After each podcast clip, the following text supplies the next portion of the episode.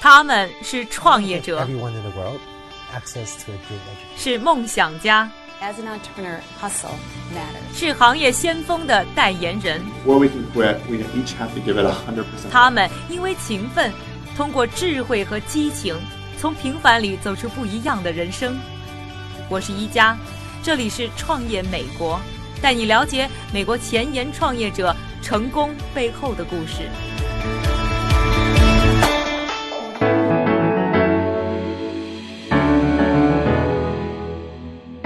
欢迎收听《创业美国》，我是宜家。今天和大家继续关注人工智能助手公司 X 点 AI。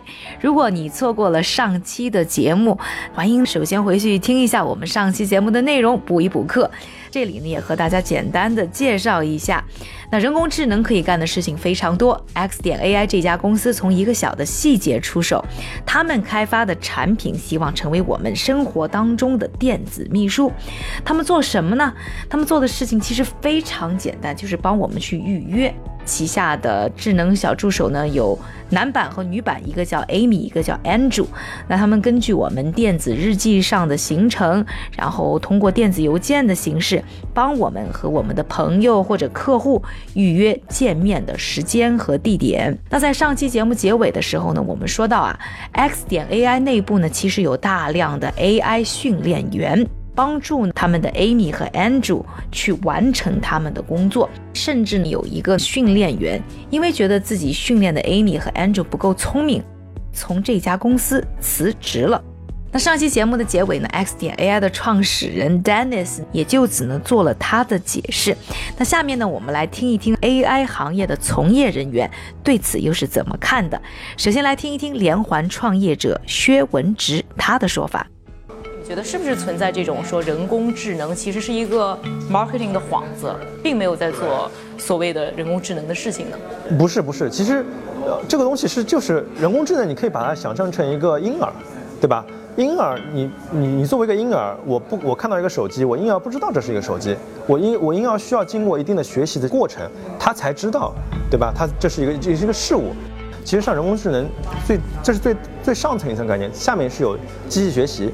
然后机器学习在下面是深度学习，像机器学习它核心的一个东西还是分类，就是说我我我比如说我把这部分内容识别出来之后，我要进行分类，它是什么邮件内容？比如它是会议，对吧？它是一个 meeting，对吧？它或者是一个 party 的一个内容，它会要有一个 data sample，这个 sample 我需要对这些 sample 进行先进行人工标注，人工标注之后，我再丢到我的 model 里去对这些 sample 进行 train，那所以这个这个是一个嗯必须要必要的过程。再来请出人工智能行业的从业者刘斌，看看他有什么样的观点。人工智能其中最关键的一步就是数据训练。现在在现阶段，人工智能主要还是很大程度上需要这个人工呃的帮助来呃提升这个训练数据的精准。我觉得现在自动这个邮件回复这个服务自己本身可能也没有一个非常成型的 model 啊。所以说，我的感觉是，它也是在一个摸索的过程中。那的确是有一些算法是不需要任何人工的，但是我觉得可能现阶段它是达不到这样的效果。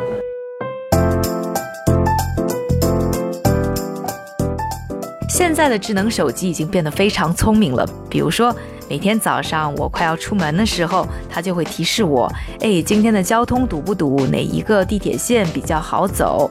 那有的时候呢，我们浏览网站或者是看电商的时候，它也会出现一些相关产品的推送。那这些便利的服务背后呢，其实也让我们开始恐惧，就是我们到底有多少个人的信息被泄露了？就连扎克伯格自己的笔记本电脑上的摄像头。他都会用一块胶布把它贴上，防止自己的数据被泄露。人工智能要发展，离不开的就是大数据。那在这种加速便利的同时，我们必然就面临着隐私的问题。那对于 X 点 AI 来说，Amy 会访问我们的日历，并且知道我们会和谁在什么地方见面，也就掌握了很多我们的私人信息。那 X 点 AI 又是如何处理用户隐私的呢？我们来听一下 X 点 AI 的创始人和 CEO Dennis 是如何解释的。Amy will not gossip. As in, Amy 一点也不八卦，她不会理解这个概念。从技术上来说，第一，我们只会访问你的日历，我们是看不到你电邮的内容的。第二，如果电邮里有任何的附件，我们也不会去阅读，就像你不会让我看到 PPT 里面的信息那样。至于访问日历我们会知道谁和谁碰面但是我们会全力保护用户的隐私。calendars, though, you're absolutely right. We know who meets with who, and we need to protect that at all costs.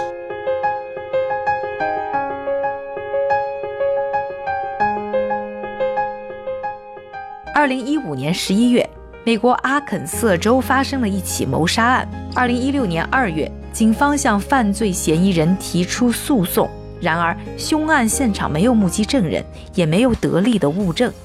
正在警方对此事一筹莫展的时候，他们发现凶案当晚，现场正在用美国亚马逊公司人工智能音箱 Echo 播放音乐。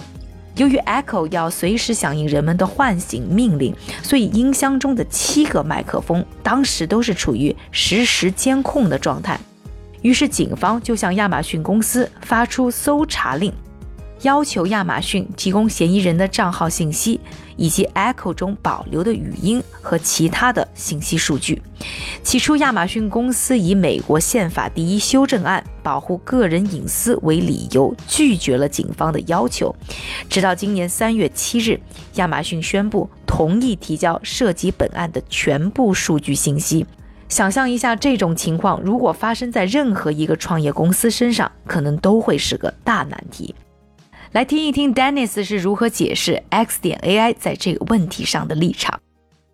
I think if X.AI is ever asked 如果 XAI 被官方要求从系统中提取信息，只要是官方要求我们做的，符合法律流程，我们当然会去遵守。我认为现在我们所面临的挑战是怎么设定法律的门槛。我最终希望的是，所有的软件公司都会保护自己用户的隐私。现在业内有法律，但不是围绕人工智能系统，而是更偏向于信息安全。我们处于一个比较健康的法律环境当中。对于如何处理类似的案件，也有一定的要求。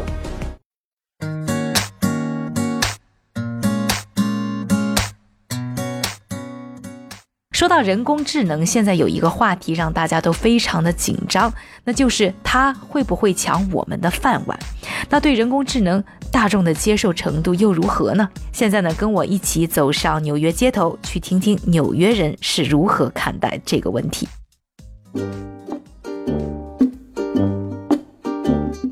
I'm, uh, I'm a floor trader on the New York Stock Exchange. I work for a restructuring firm. Um, I'm an animator. I am currently running an Airbnb in New York.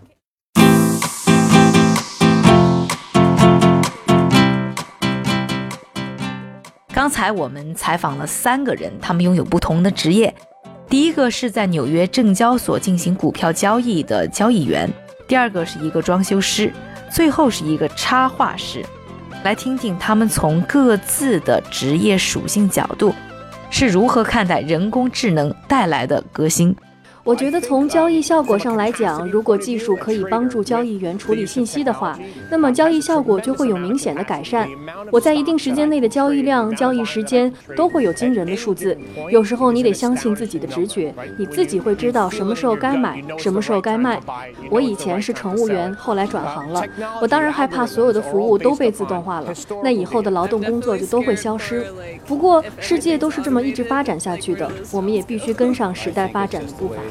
我认为类似的科技让动画创造的过程更加简洁，但有的时候也会失去创作灵感。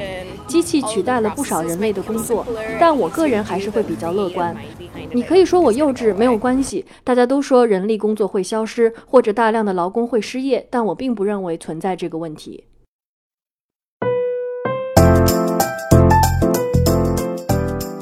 然我们听得出来，大部分人对于人工智能还是抱有一种乐观的态度。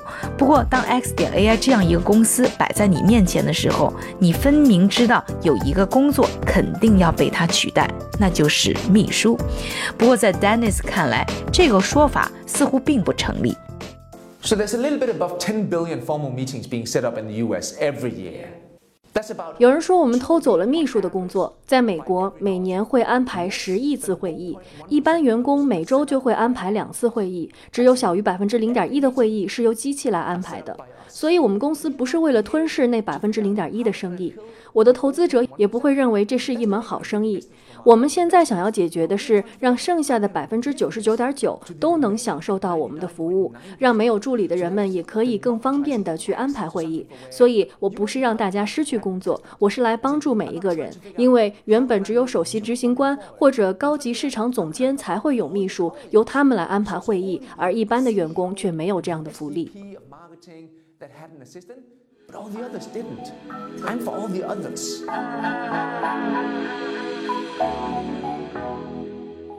不知道对于 Dennis 的解释，各位是不是同意？现在 X 点 AI 的用户有个人也有企业，像奈飞、优步、纽约时报的员工都已经成为他们的用户。虽然 Dennis 不愿向我透露用户的数量，但是他告诉我，X 点 AI 已经是全美帮用户安排会议最多的公司。人工智能技术在不断的革新，已经开始悄然无息地改变着我们的世界。那各位是不是也准备好让它成为你生活的一部分呢？参与到我们的讨论当中，告诉我你是不是也想让 X 点 AI 做你生活中的小助手？为了配合我们的节目内容。我们的微信公众号上还会定期发布全中英文的文案以及相关的行业报告。除此之外，我们的粉丝群还会定期做专家直播互动的活动，欢迎各位参与。想要收看视频节目，欢迎在优酷、腾讯、搜狐、财新、网易、乐视和 YouTube 上任意平台搜索观看。感谢你的收听，我是一加，下期创业美国，我们再见。